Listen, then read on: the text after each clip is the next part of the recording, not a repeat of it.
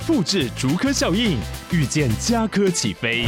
嘉义花园造镇新案 AI 世界城隆重登场，马上把握与嘉科最近的距离。嘉义科学园区无人机产业聚落，华泰名品城打造高铁 Outlet，故宫南院长庚医院县府生活圈 AI 世界城二到三房抢先预约零五三七一七五五五。过去大概二十年前，你说中国的汽车送到德国去做那个碰撞测试，哈，得分是零分。报告就写说，奉劝大家如果有钱不要买这个哈，因为你做了可能家族会团灭这样子。回过头来看现在哈，比亚迪的车上个月刚到德国去做，得分满分。哇哦！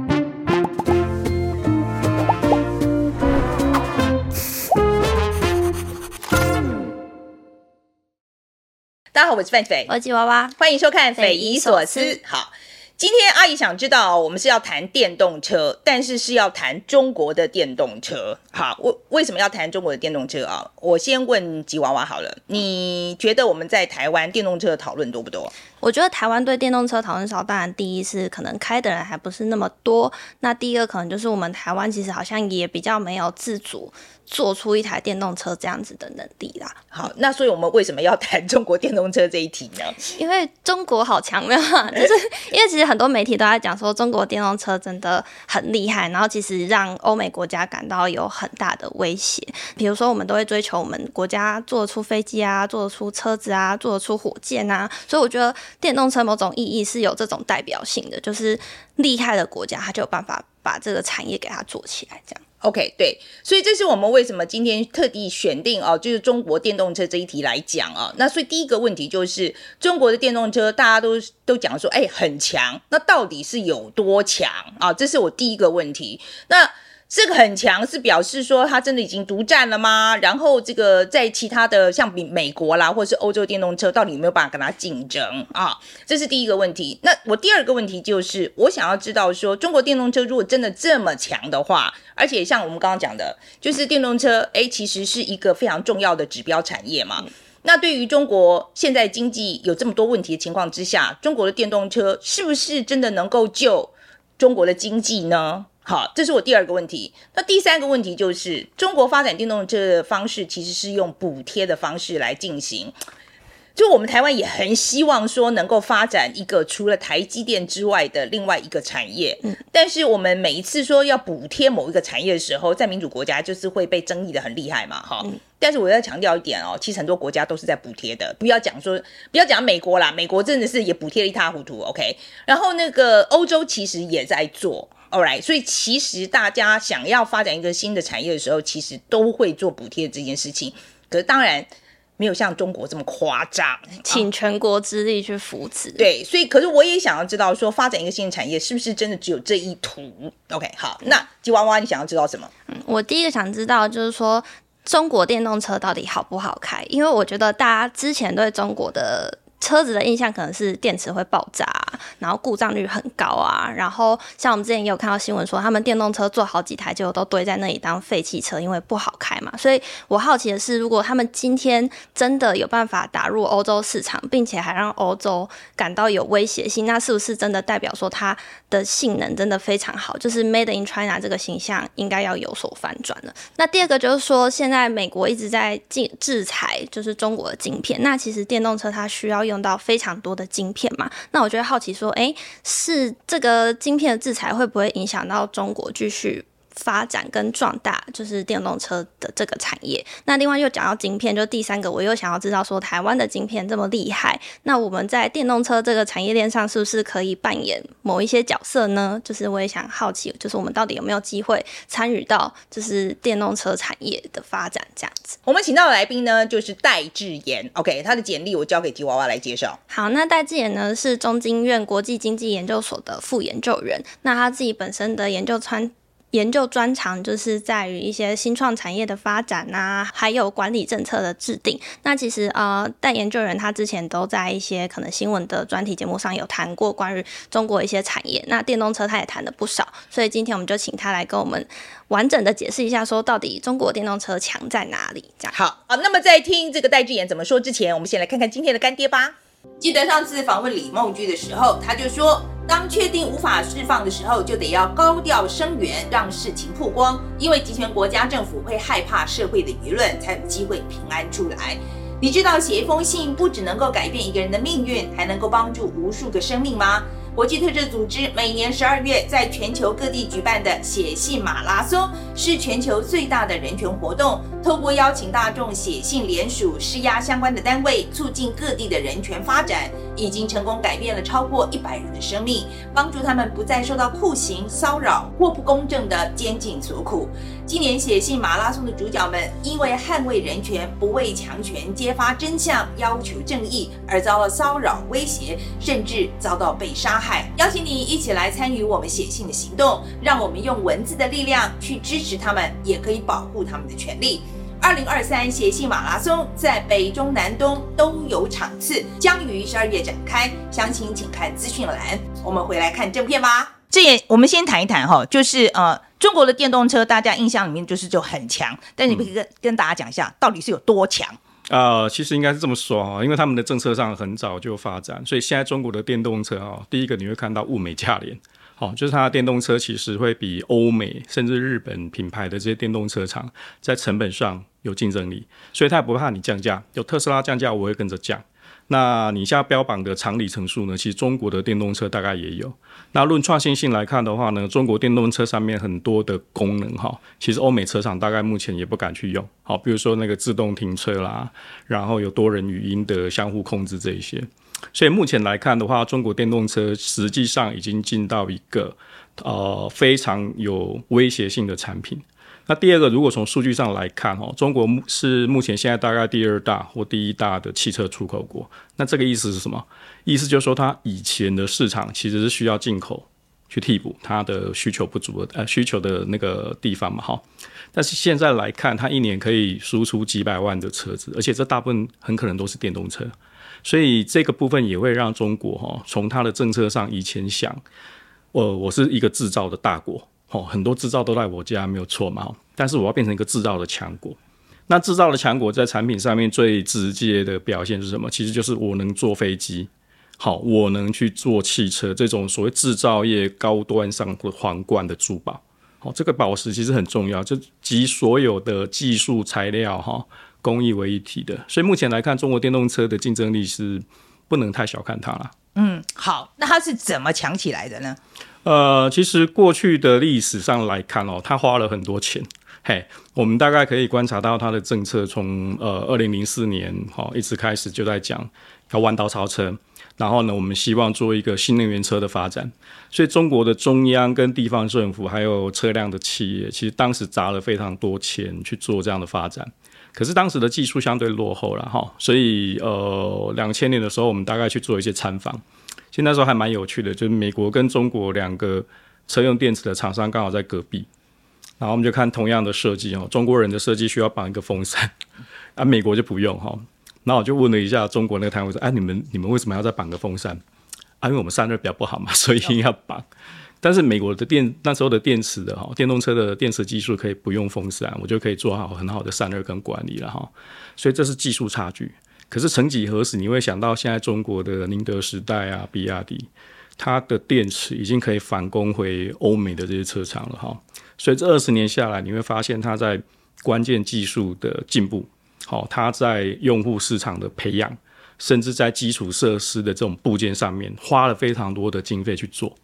所以以前我们曾开玩笑，就大概在两千零五年、呃两千一十年哈，这这几年中间，我去深圳看过一次。很有趣，在福田区，好，福田的市中心，那它有个加油站。那当时呢，我们就问了一下，说，哎，你这加油站放了多少充电桩？哈，哎，各位，二零一零年上下，哈，那个加油站总共放了十五座，哦，有 DC 有 AC 都有，哈。那后来就问那个加油商的那个大妈，我就问他，哎，那有多少人来加？啊，不可能，不可能，我们绝对不能让人家加的，这才加油的啦，哈。可是当时他们就花了很多钱去做基建了。嗯，那即使没什么人用，但他也他也花了钱啊、嗯哦，他花了钱，嗯、所以这个时候你就发现，就是说，哎，其实他们的基础建设起步很早，即使没人用，他就往下去投了，好、哦，所以这个事情造就说，他们后来在用电动车的时候呢，它的便利性哈，还有我们讲的那个科技接受度这件事情哈，就比其他国家高得多。嗯，所以这个就让他二十年间创造了一个目前看起来全世界最大的电动车的内需的市场，也创造了一个现在看起来可以年产几百万辆电动车的一个产业体系。中国政府如果不补贴的话，嗯，这个他们的电动车还有竞争力吗？呃，我想我们可能可以看到那个电动车的那个企业哈开始进入洗牌阶段，因为不补贴，他们曾经也发生过。那不补贴的原因，第一次的原因可能就是因为骗补了。好，就是大家都去骗那个补贴，车子生产完都丢在山库，然后也没有卖。那现在开始看起来，就是不仅是中国哈，就是其他国家也慢慢在削弱对于电动车的补贴。台湾其实也是类似的做法，就是你越晚买，你享受到这些补贴福利会越少。那这个等到常态之后呢，大家所有的假设就是因为你开始有了学习曲线跟规模经济的效益，所以理论上你的车价的成本。好，跟售价可以有进一步的获得往下降。那这件事情不用等到补贴停嘛？哈，只要有一这个车商开始发起降价大赛，那大家就跟着跟着上去做了。所以我觉得目前来看的话，停掉补贴，好，如果就是到了这一个持有的水平上来看的话，其实对它的后续发展不会有太多的影响，因为毕竟会买的或需要依到补贴的，大概都已经先买了。那现在后面这一些人是不是所谓他们讲的刚需？或是根本就会换到大众运输系统去，那个就要观察。另外一个，我常常看到就是说，工人人力便宜这件事情，是在这个发展的过程里面，嗯、中国发展的过程里面，是不是也是一个优势？嗯，我觉得这倒不是啦。哦，这个有点误解，因为我们去看呃传统车厂的时候，其实就发现了一个问题哦，台湾的车厂自动化程度过去相对会比较低，所以我们会非常仰赖人工哦，一般两班的做法。可是呢，如果你把同样的场景哈搬到了上海，好搬到了上汽大众，搬到了北京现代，好搬到了一汽这一些比较现代化的车厂哦，你会发现那个观念完全要颠覆。为什么？因为它产线上用的人工相对很少，而且它的自动化设备的程度可以让它混线生产很多不同的车。所以呢，以前的台湾车厂在台湾会宣宣称说，哎，我自己可以混线哦，一条产线可以混很多不同车型生产。其实那个同样的东西到国外，甚至到中国当时的产线上都能做了，好，所以人工贵不贵其实问题不大，嗯，嘿，反而就是说它的自动化设备跟这一些零件的供应品质的稳定度，好，这个才是问题。那尤其电动车来看的话，其实占它车价跟成本哈一个很大的比例是在电池啦，所以电池的比例哈比重如果已经都到成本结构的一半，实际上再省人工省不了太多钱。嘿，反而是在你电池的这种安排上，电池能够省下来的钱，电机能够省下来的钱，好，还有电控系统这些能够省下来的钱，其实比较关键。那另外一块就是在开发这个车型的有一些固定设备，比如说模具摊体了哈，那这些其实都很贵，以前都需要到一个量产的规格，好，你才能够把价把成本降低下来。那后来这几年就有一些新的制造技术嘛，哈，比如说我们用三 D 的方式，哦，来建模。那我们利用一些比较先进的制造工工艺，哈，制造技术，然后降低它的整个呃规模经济的门槛。所以这个就造就现在的电动车，在中国上的电动车，他们其实在这一块哈有很多经验是比其他对手来得快的。嗯嗯嗯，OK，好，所以人力这个不用算进去。对，人力其实以中国车厂的工人来讲，他的工资是也是算高了。OK，好，我们现在在讲，就是说，呃，他现在我就说好，那他现在很厉害嘛，他就是很早看到这个商机，嗯、然后他就砸钱下去。嗯、那他现在有没有对手？对手，嗯，呃，目前来看的话，其实很难讲说他有个明显的对手，因为原因是这样了哈。呃，如果在电池这一块，它的最大对手其实是韩国人，好，就像呃韩国的 LG、三星这些人，因为他都供货给美系或欧系的车厂当电池嘛，哈。那这几年中国系的电池的厂商也开始冒出来，所以比亚迪，好，然后宁德时代，大概这十年内产能扩充到非常大的状状况。那原来的这些供应伙伴大概都在日韩嘛，好，包含 Panasonic。那这些其实是他目前在电池产业的对手，然后另外一块，Toyota 最近也在转型做电动化，所以这些人是对手，但是他的对手电动化的速度比他慢，而且在成本的控制上面呢，其实比较需要花时间去累积经验哈，让那个曲线能够降下来。所以这个是它的对手。那另外一个产业的样貌，其实是在这些零组件哦，包含马达哦，包含这一些呃，我们讲的元件、控制元件跟软体。那这一块的对手，那就不一定好，因为中国其实某一些环节上虽然组起来呃组装起来很厉害，但是有一些关键的零组件可能还是需要透过外商来做技术的应用跟开发啦。好，所以这个其实也是一对对手。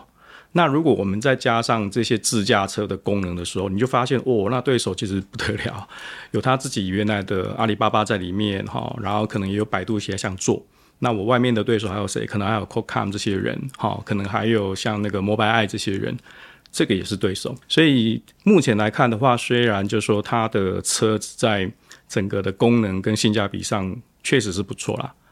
不过你也很难保说这些后发者借由他过去在品牌上的一些优势跟经验，慢慢的赶上来。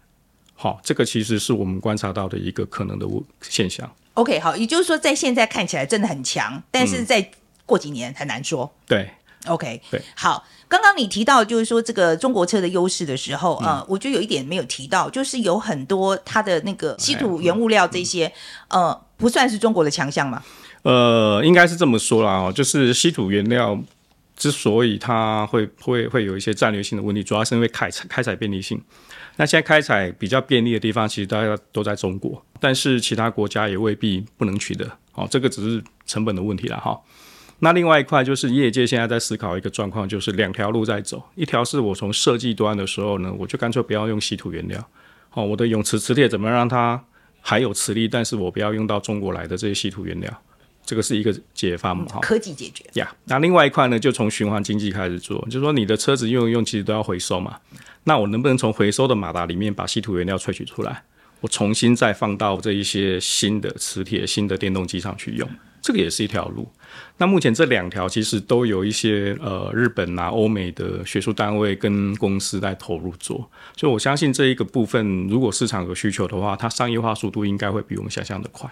OK，好，另外一个是我在看那个呃，应该是日本媒体啊，嗯、他在讨论中国电动车的时候有提到一一点，他就是说日本车当初在九零年代为什么可以胜出啊？嗯、就是因为那个时候有能源危机嘛，嗯，然后他因为比较节呃，他因为他很省油啊，那然后所以说他就这个日本车因为很省油，这个性能就让他在全世界那个时候真的是攻无不克这样子，然后这也造成了就是呃后来日本可以成为经济大国其其中的一环啦，嗯、不能说。是全部的原因，但是其中一环。所以我的疑问就是说，这一次中国电动车它发展起来的话，我们讲说它如果发展起来的话，对于它呃这个中国的经济方面啊，它这个经济力上面有多大的注意？嗯，嗯我觉得这个问题回答之前，呃，中国可能自己要先考虑一下它的结构怎么改了哈。因为日本车在兴起的时候，其实它大概就形成了七八家左右主要的公司。那我们可以看到，像本田啊、丰田，对不对哈？然后可能现在还看到是不是 Kia 啊、马自达这些人，其实那时候都在了。那三家主要的车厂，他们在美国市场推的省油的小车，拿到了第一张门票之后，其实就带上来了。OK。那这个时候，其实产业也就这几个大的竞争对手在玩嘛，哈。但是回到中国来看哦，中国现在的车厂呢，恨不浪当加起来大概一百多家。那即使这些产能都开出来的时候，就有一个问题啊，就说，哎，我们会不会变成在国外相互低价倾销，自己厮杀？哦，这是一个问题。那既然卖车赚不到钱的状况下面，你还流血输出，那你只能赢得一个叫做输出大国嘛，哦，并不能带起你的经济。所以这是一个状况。那第二个就是说，以中国目前那个量体来看，你想要让它汽车成为一个重要的呃产品项目去救经济哈，其实还有点遥远。好，因为你光看它目前的失失业的人数，还有就是它目前的景气状况，其实并不是靠一个单一的产品出口之后，它就可以解决这个量体那么大的问题。那油价的问题可以也是很有趣，就是说当年在石油危机的时候，其实日系的车厂，好，包括美系跟欧系的车厂，大家都想过电动车，好，所以呢，呃，如果有兴趣的话，可以去看一下燃料电池车的发展。其实几乎所有车厂当时都有自己一个燃料电池的技术。那这种技术号称什么？就是你把氢气加进去，氢气加进去，对，氢气加进去，然后呢，它就会变成电能。那接着把它放到，把这个电呢透呃让马达去输送，或者是到电瓶里面存起来，然后驱动马达就可以跑。这个技术哈、哦，大概在一九九零年、两千年的时候，所有车厂都有预备过了，全部都有。那包含丰田现在也是，丰田现在基本上在推的也是燃料电池氢能系统嘛，哈。在那个年代的时候呢，日本车厂其实就提了一个看法，哦，他说 hybrid 是一个过渡性的系统，我们最后都要回到氢能或是电池。那这个过渡的时期呢，好，从五年、十年 一路延续到，哎，你到现在二零二三年还看得到 hybrid 还在卖啊，这个其实是一个有趣的状况，就是说当时预设预想的那个技术可能是个过渡性产品，结果没想到它一下过渡就过渡到第二代、第三代，那你。当时想要推的一个氢能呢，可能是这几年才慢慢发生出来，而且数量还不是最多。好，然后呢，有氢能车的最多的国家还在韩国。好，所以这是一个很有趣的历史的一个状况啦。嘿，我们现在一直在讲，我们其实也是在一个能能源重组的时代啊。现在我们其实也是嘛，因为我们就要从石化要转到那个绿能去了嘛。Yeah. 这个东西帮不到中国嘛？这个趋势。那中国大陆其实过去几年，他们也在它的西部地方哦做了很多能源啊、电网的重组。不过，哈，这个跟它发展电动车也没什么关系，因为当时发展电动车主要的目的是在制造业上面，好，他们叫做那个弯道超车，要赶追欧赶美，要跟欧美市场的汽车能够一较高下。但是内燃机的系统来看呢，不管是前面怎么走，大概全部都被封死了，好。所以他们就想了，哎，那我做电动车行不行？所以是，那电动车在这个时代背景下面才跑出来。那在这个导入的过程里面，你会发现，就是说，哦，它跟电网的稳定度，它跟供电的这些安全，其实都息息相关。如果我跟能源这件事要挂钩的话，那我们就要去谈一下，说，哎，那你是不是有所谓离峰时间多出来的电没没得去？那我现在拿这些电来充电，OK？那这个最好的。范例案例是谁？其实是丹麦啊。丹麦自己就研究过一个问题，他他说，我的风力系统哈，我的风力发电系统啊，半夜十二点到两点哦，超过电网能负荷，多太多出来了，我不知道怎么办。好，那后来他们就觉得，哎，这个其实可以把车子拿来充电嘛，拿来充电的时候，你白天上班就用晚上晚上出的电，然后去用就好嘛，哈。那挪威事实上也是一样，所以基本上这些国家都有它呃天然再生能源的条件哦去做这件事情。可是中国大陆在再生能源转型的过程里面，哈，它其实也没有特别去善用电动车的充充电跟储能啊，好，因为这些电网其实都需要重新去做改造。所以我们以前看过一个很很有趣的那个小的 video 啊，就是光是电动它的他们叫电瓶车嘛，哈，小的那种电瓶车要充电，那我家住五楼啊，怎么办？对啊，这怎么办？哎，他就从五楼拉一条延长线丢下来，然后就让帮他电瓶车在充电，所以这个是一个。当时都没想过，哎，那为什么不像台湾的 Gogoro 可以做一个公共交换站啊，或是公共充电桩？很少。那同样，它的四轮的这些汽车当年在发展的时候，其实这个也没考虑到。所以我们就看过哦，它在高速公路上非常先进的做了一个电池交换系统。可是呢，没有车可以去用那个交换系统，因为没有电池可以相容。嘿，所以这个如果要跟他的再生能源的这些建制来做的话，我觉得他当年其实并没有这个想法跟看法啦。哈、嗯。那只是说后来，他中国大陆其实慢慢这几年有一些私人的公司兴起嘛，因为充电要钱，他开始考虑到，哎、欸，我现在用这个电比较贵，然后我卖这样的电到底划不划算？我能不能做一做一下这种价差行为了哈？所以这个时候才考虑到，哦，有的再生能源原来可以这样用啊。哎，不然你想一想，你在戈壁沙漠 在。西北部发的这种太阳能，好，还有风电，你要透过千里迢迢的电网送到城市里面给电动车用，哈，光算成本是不划算。那你意思就是说，中国在电动车制造上面发展的速度很快，嗯、但是再生能源这个还还没有跟上。他们的再生能源也很快，只是说这两件事情在他们的系统上是平行去做，没有没有太多交集。那我们现在再来看，就是说美国，那你觉得美国跟他有拼吗？嗯嗯，美国主要是在技术上领先啦，好，就是我们现在看到很多电动车的科技，其实，呃，老实讲都源自于美国的实验室，有很多在电动车上面的领先科技非常厉害。可是呢，在商业化的过程常遇到一个问题，老美一直是喜欢那种内燃机、大排气量、肌肉 muscle，他们喜欢这个东西。那电动车当年来看就是一个玩具了。哦，所以基本上市场的接受度不是那么高。可是这个场景如果换回到中国去哈，你就发现中国人很多第一第一次买车，他的预算的问题，好，然后加上补贴的问题，然后再加上维修的问题，其实很多人选的时候，他当年可能选一个还不怎么样的国产车，可是这几年他慢慢在选的时候，就往新能源车去去换，好，因为算一算价格，补贴完的价格其实哎可以啊，然后车子的空间可以啊，续航力可以啊，所以。美国在这一段来看的话，它目前还是所有先进国家里面哦，电动车销售相对比较慢的区域，除了加州啦，因为加州有 ZEV 的法规要求哈，所以加州人对这种东西爱得不得了。但是除了加州之外哦，其实说实话，那个销售状况有点不是很好看，嗯。对我们美国真的最最最喜欢买的还是那个小卡，那个 pick up pick up，对.就是卡车这样，然后就很吃油，他也不在乎，就是要车很大这样，很有力这样，这这个的确是美国的那个那个习惯。好，那么欧洲呢？就欧洲人喜欢小车啊，欧洲人也觉得省电很重要，呃、嗯，就省的能源就是呃就是节能这个东西很重要啊。可是我觉得，我觉得欧洲自己，我现在在看的时候，我就觉得欧洲不怕他自己的汽车工业被中国打趴吗？呃，这说来很有趣啦哦，因为欧洲人当年在呃中国大陆的汽车产业里面的合资的那个积极性应该算最高。哦，你看像福斯一下子就跟他最两最大的两个两个汽车集团做合资，所以上汽大众、一汽上一汽大众。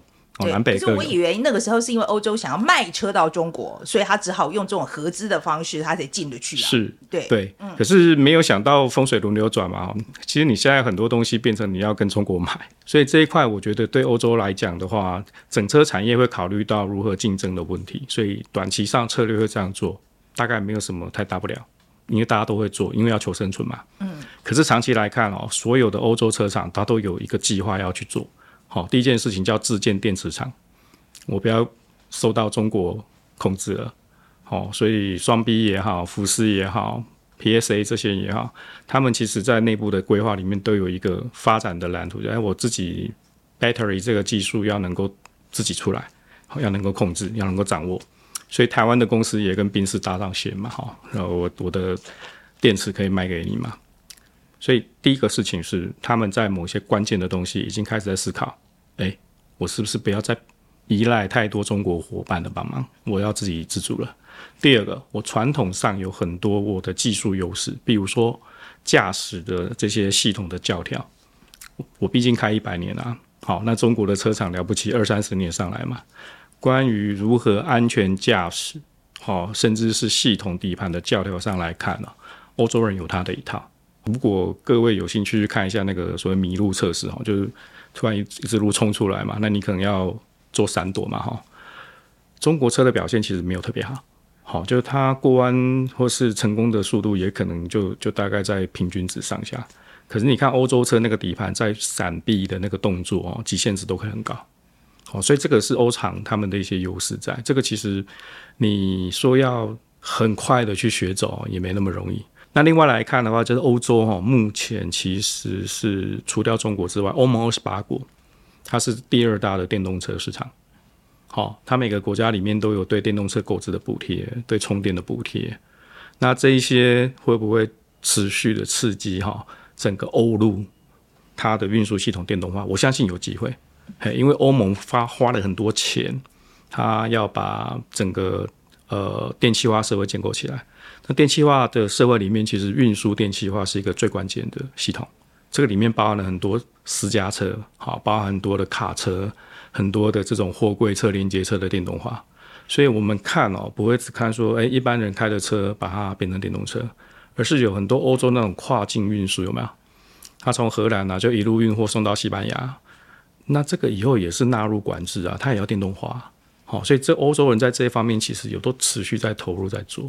所以他们的研发也好，他们市场的营造也好，其实我感觉上力度一点都不会输中国。嗯嗯，OK，好。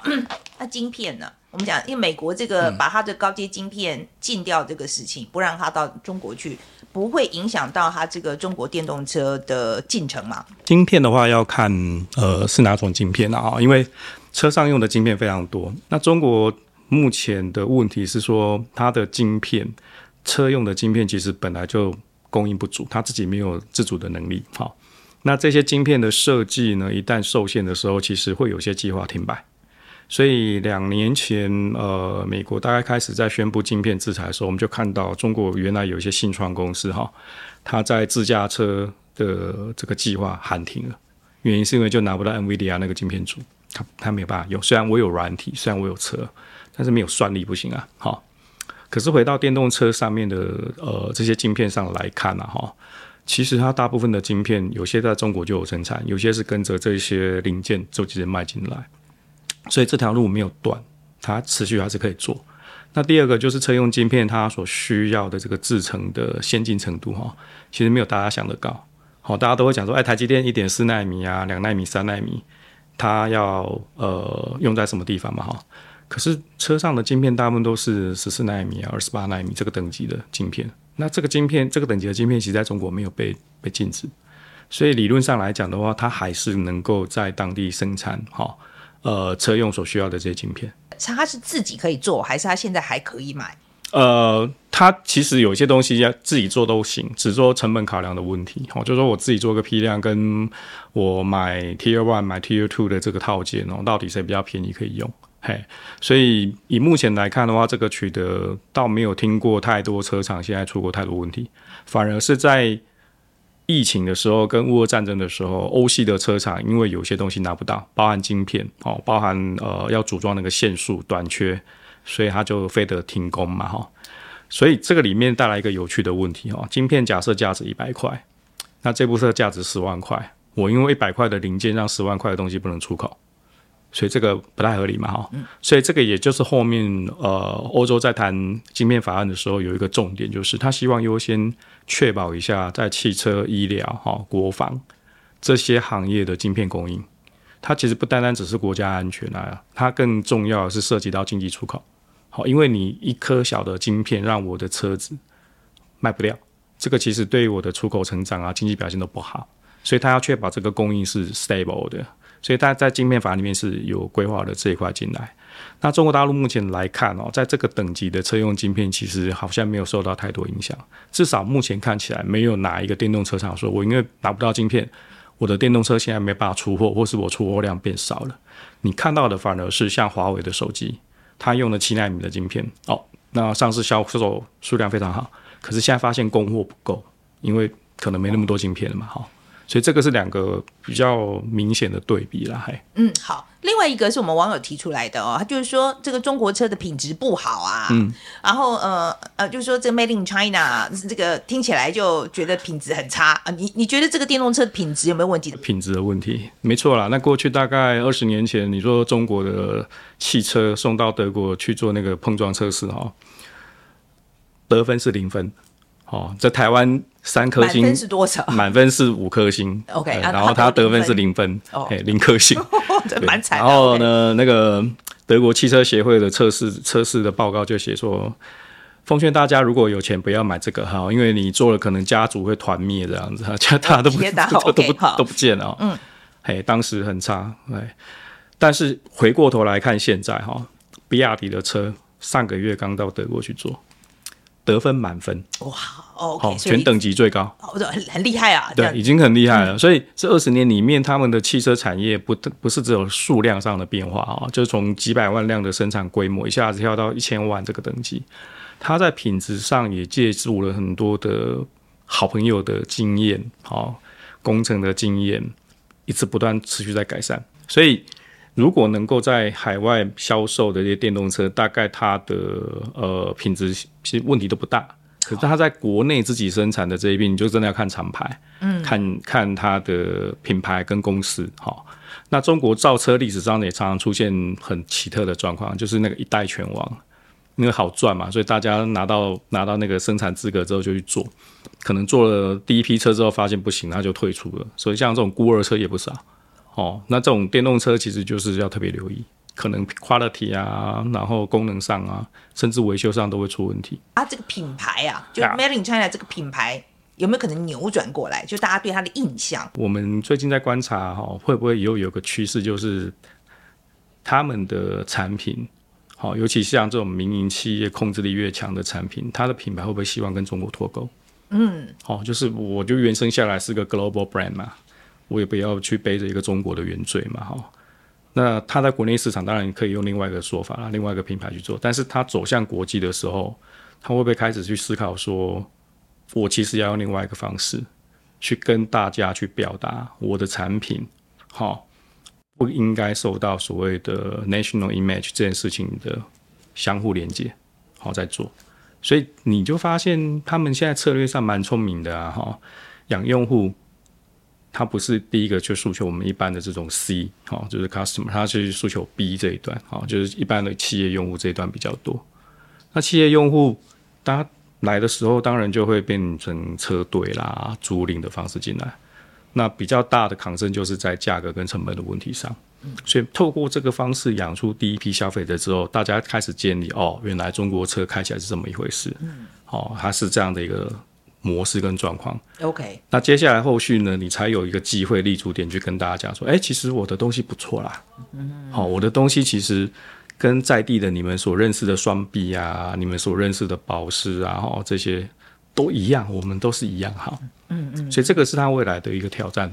对，其实有一些国际，我知道中国有一些大品牌，其实在国外，它现在不大宣扬就是 Made in China 这件事情，也是因为现在美中竞争啊这些问题，所以他就说不要搞得他没有办法做生意这样。所以你看小米就是一个很典型的状况啊，它的发布会里面很 很少去出现那个国旗啊，嗯，对，除除非国内，它尽量压低，它尽量压低最低的色彩去处理它。OK，好，那我们最后谈一谈，就是对台湾的影响是什么？嗯那其实我们来看哦，电动车带来对汽车整个产业带来的几个 impact，第一个就是呃失业可能会上升的问题。好，大家可能会疑惑哦啊啊，这个不是会带来汽车产业的一个转变嘛？哈，但是很不幸的，我们要跟大家讲，是因为呢，电动车的转型过程上面已经取代掉内燃机，内燃机的很多这种金属组件的产业哈。其实是在这个汽车零组件里面很重要的一环。当我全部电动化的时候，其实我的供应商有一大批他是没工作了，因为我不需要他的零件了。好，那这些人要怎么转换？哦，之后会变成一个很政策性的问题。好，因为你在这边所需要的 skill 跟要去做电动车所需要零件的 skill 可能是完全不一样。所以这一类的厂商哦，其实可能会面临比较大的转型危机。当然，我们看到这一块已经。很多国际厂开始在做它的转型策略，那另外一块哦，就属于你管不管它电动化，其实我生意都得做嘛哈。所以电动车，即使你转了变成电动车，你还是需要钣金嘛。OK，你还是需要座椅吧，你还是需要方向盘吧，哈，你还是需要这些内饰嘛哈。那台湾过去刚好误打误撞，因为我们以前在跟呃动力相关的部分其实没那么强了，但是我们在这种碰撞件啊、内饰件啊哈。这些市场哈，尤其是售后市场的经营上面，台湾很厉害。台湾好几家公司，光靠这个就可以上市柜，好，包含做轮圈的啦，做保险杆的，做钣金的，还有做内饰件的，做座椅的，其实都有，而且都规模都很大。那这些人其实，在电动化的市场里面来讲，哈，它影响不是很不是特别大，因为还是得买。好，这个其实这一块还不错。那最后一块是因为电动车带来新奇的一些机会。好，比如说这里面我们谈到的电池，好，我们谈到了这些电机的系统。那我们过去在这一段相对是比较落后。不过，那有一些车商会跟你讲说，今天是氢气元年，我们开始要做燃料电池。可全世界燃料电池加起来就这么多亿嘛，它其实也不普及了哈。所以在这一块，哦，今年开始明年，其实进入到第二回合的竞赛，这里面有电池的。有我们刚刚讲到，因为因应稀土管制的这些马达的，然后呢，有一些属于 SiC 这种高功率的车用晶片的开发的，还有一块可能它跟自驾软体，哈，它跟这种服务会绑在一起的，开始变得很多花样出来了。那包含了我们过去看呃国际上的案例哈，也有那个做区块链的厂商哈，他就在想说，我怎么让让区块链跟我的充电服务绑合能够绑在一起。好，然后让车商也好，然后让这个充电服务商、电力业者跟车主，他们去共享这样的一个数据，好，然后大家可以创造出一些新的东西出来，也有。所以呢，现在看起来的话，就是这里面还有很多事情是可以做的。好，包含刚刚您讲到跟再生能源系统的那个结合跟应用了哈。这最后这一块，我们有没有哪里比较强？目前看起来，目前来看的话，呃，台面上我们大概看得到，像电池这一块哦，持续有政府的计划、民间的资源在做投入。好，那电控的晶片呢，大概我知道的部分就是像工研院，好，跟呃经济部的产业技术司，他们其实有对应的计划，也准备要去开发。所以这些东西目前在台湾都是有。对标到国际要做，但是我们可能要回来去看一下，我们市场上面怎么去建构起来。好，比如说，包含以后你电动车，哎，突然间说要比照燃油车去征收这种燃料税啊，哈，养护费啊，那现在可能就会有人开始警觉到一个问题，哎，我马力换算下来，我一年的税可能要五六万，对吧？哈，然后电动车本身又比较重，所以你这道路养护的费用成本相对贵了嘛。那这一些都是属于公平、公平正义的问题啊。那台湾到底有没有想要全面普及化的去推？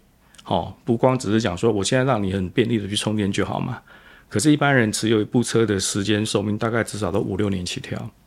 怎么样让那个总持有期间成本能够降低？甚至是我们可以去思考一个，就是说在固定数量下的电动车，怎么样让它发挥最大的效益？不光只是在运输，甚至在能源上面。好，那这个其实都需要类似一个小型的实验沙盒的那种机制在做。那台湾刚好也有一些机制，也是对应到这一边在处理啦。嘿，所以我想我们后面应该还是可以看到很多创新的机会跑出来。你觉得这个是要政府带头还是民间带头？在台湾的情况？呃，我觉得我个人比较相信市场机制啦。好，就是说。一般来看的话，政府的计划通常投入做完示范之后，很多时候会变成没有下文。那我觉得以台湾过去的状况来看的话，这件事不妨就是在他提计提计划提案的时候，把民间的资源好跟他们能做的事情考量纳进来。Gogoro 是一个 case，他当时在做的时候，其实台湾政府给的东西并不是完全直接给他补贴嘛哈。我帮你去协调，能够放充电充电桩，我帮你能够协调去做那个 swap station 的这些地点，对吧？这个其实对他公司营运上来讲，可能就是会有很大的帮忙。那这一块其实我们可以思考一下，是不是这样的模式，让我们未来在这种政府出钱的研发计划也好，或者我们看到的创新计划也好。政府只要去做那种关键性投资，然后它就可以得到很大效益的这个部分来处理，或者是有一些东西哈，是业者其实没有所谓的法律身份去处理的。好，那这个其实需要透过政府解套嘛。所以我以前常常就在开玩笑说哦，诶，现在大家都在做充电桩，会不会有一天就收到一张罚单，来自电业法说，其实你不准卖电。对，因为现在电业法有规定嘛，你卖电是有特定身份嘛，哈。可是你现在看所有的超级快充这些呃业者，包含特斯拉，一度跟你说个十二块、十五块，它到底法源是什么？对啊，我看过以前的解释函，觉得非常有趣啦。只是说现在那个解释函是不是能够一样比照办理，还是说我们已经在这个法规下面帮大家解套了？好，然后民间也看到这个有 potential，对啊，这个比台电卖电还要好，为什么不做？它自然。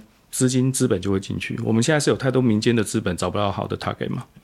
那我们为什么不在后续的这些推动上面哦，把这些整合上来，而不是一次一直过度去强调政府投资的重要性？嗯嗯，OK，呃，还有另外一个问题就是，我你觉得我们台湾将来有可能买到比亚迪吗？呃，这个要看中国大陆对那个台湾货物的一些。仲裁的结果了，就是他跟 WTO 去申请仲裁的结果嘛，哈，因为理论上我们是不能禁止他来了，不能禁止他来，对，对，但是实质上我们是禁止人家来嘛，嗯，好，就是中国制造的这些小客车哈，你没有办法来，但是你只能透过零件的方式进来，好，所以比亚迪的电动车其实在台湾已经有人去组装过，哦，那个车我在高速公公路上看过，对，所以你说他来了没？其实他来了。那甚至很多县市的这些电动巴士，哦，你把它拆开起来，嗯，里面也很可能就是比亚迪的元件。所以它有没有来？它其实来了，但是透过另外一种形式来了。那你真的要能够买到原汁原味、当地组装过来的，恐怕那时候就不是走比亚迪，而是更多国际车厂的知名品牌，哎，包含哎双 B 版会不会来？好、对不对？然后美系车厂做的这些电动车会不会过来？对啊，那日系车在广州啊，在哪边做的这种燃料电池混合动力会不会来？这个就开始变成很复杂的问题。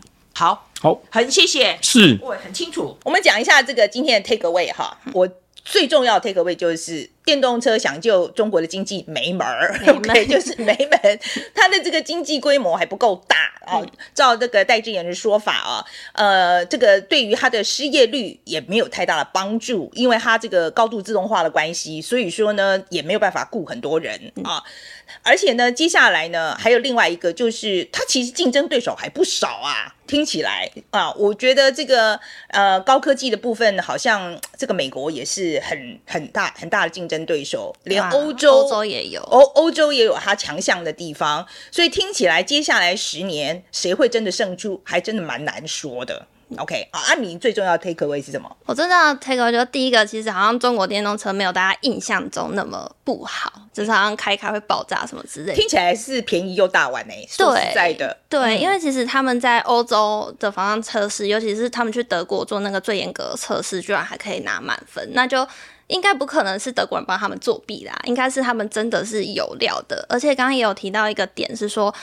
Made in China 这个形象其实是正在翻转当当中的，我觉得还是要市场机制来证明，就是说你这个东西的确是有比较强，因为你如果比较强的话，其实这样的中国的话，它其实也是一样，比较强，它真的比较有效率来做车的，像比亚迪这样的车厂，它就会生存下来。但是，一些比较没有效率的或者是骗补助的这些公司，就自然被淘汰掉了。那你觉得像中国电动车，就是？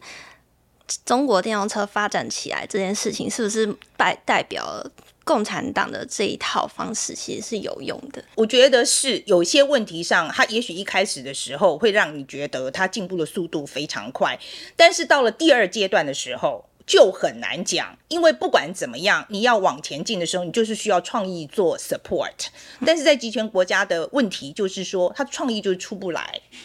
嗯，尤其是当你是用国家来带头做这件事情的时候，你后续的创意在哪里？嗯，所以我觉得短期来看是速度很快，但是它走不远啊。长远，我觉得在创意还有多元性上，用这种方式可能还是没有办法达到效果。就最后真的只能是某几个这种特定厂商有办法，就是继续在这个体制里面生存啊。也不是不能做，但是我觉得大家去想，就是你自己的长处在哪里。我觉得在台湾的制度里面，我觉得这，我觉得我们强的就是我们的中小企业，我们很灵活，我们我们很创变动，我们很很很很大的弹性，这是我们的长处。那老是去看这些集权国家的方法，或是韩国的方法，我觉得我们好像不适用。今天我们这个有关中国电动车的。讨论哦，就到这里。那接下来帮我们自己做点广告，吉娃娃来、嗯、这个机会 广告一下自己的 IG。对，就是我们每个人都创了 IG，所以如果大家想要追踪我们的话，就可以点这个、这个跟这个，并且我们现在在 TikTok 上面就是有一个 KPI 的要达标，所以他也要，这是我们后置特地，因为这是我，我交给我们后置去去去做啊，就是说你们这个 TikTok 交给你们负责这样子，所以他特地特地啊交代我们说要帮这个 TikTok 我们的 TikTok。了啊，要做一点广告这样子，然后这样他们年底才能拿到分红。没错，所以大家请追踪起来。对，好，那如果要找吉娃娃，这个 请请搜寻去 IG 搜寻吉娃娃就可以了吧？呃，可以可以，但吉娃娃应该也跑得出来，应该跑得出来这样子。好，希望你很快速的可以变成呃百万。YouTuber，加油，有点难，加油！不要，我只要一千就可以了。现在到底是多少？现在可能嗯，就是一百多吧。讲出来好丢脸哦！你们有朋友吗？没有。好，那喜欢我们节目的话，应该要点赞、分享、得内，谢谢大家。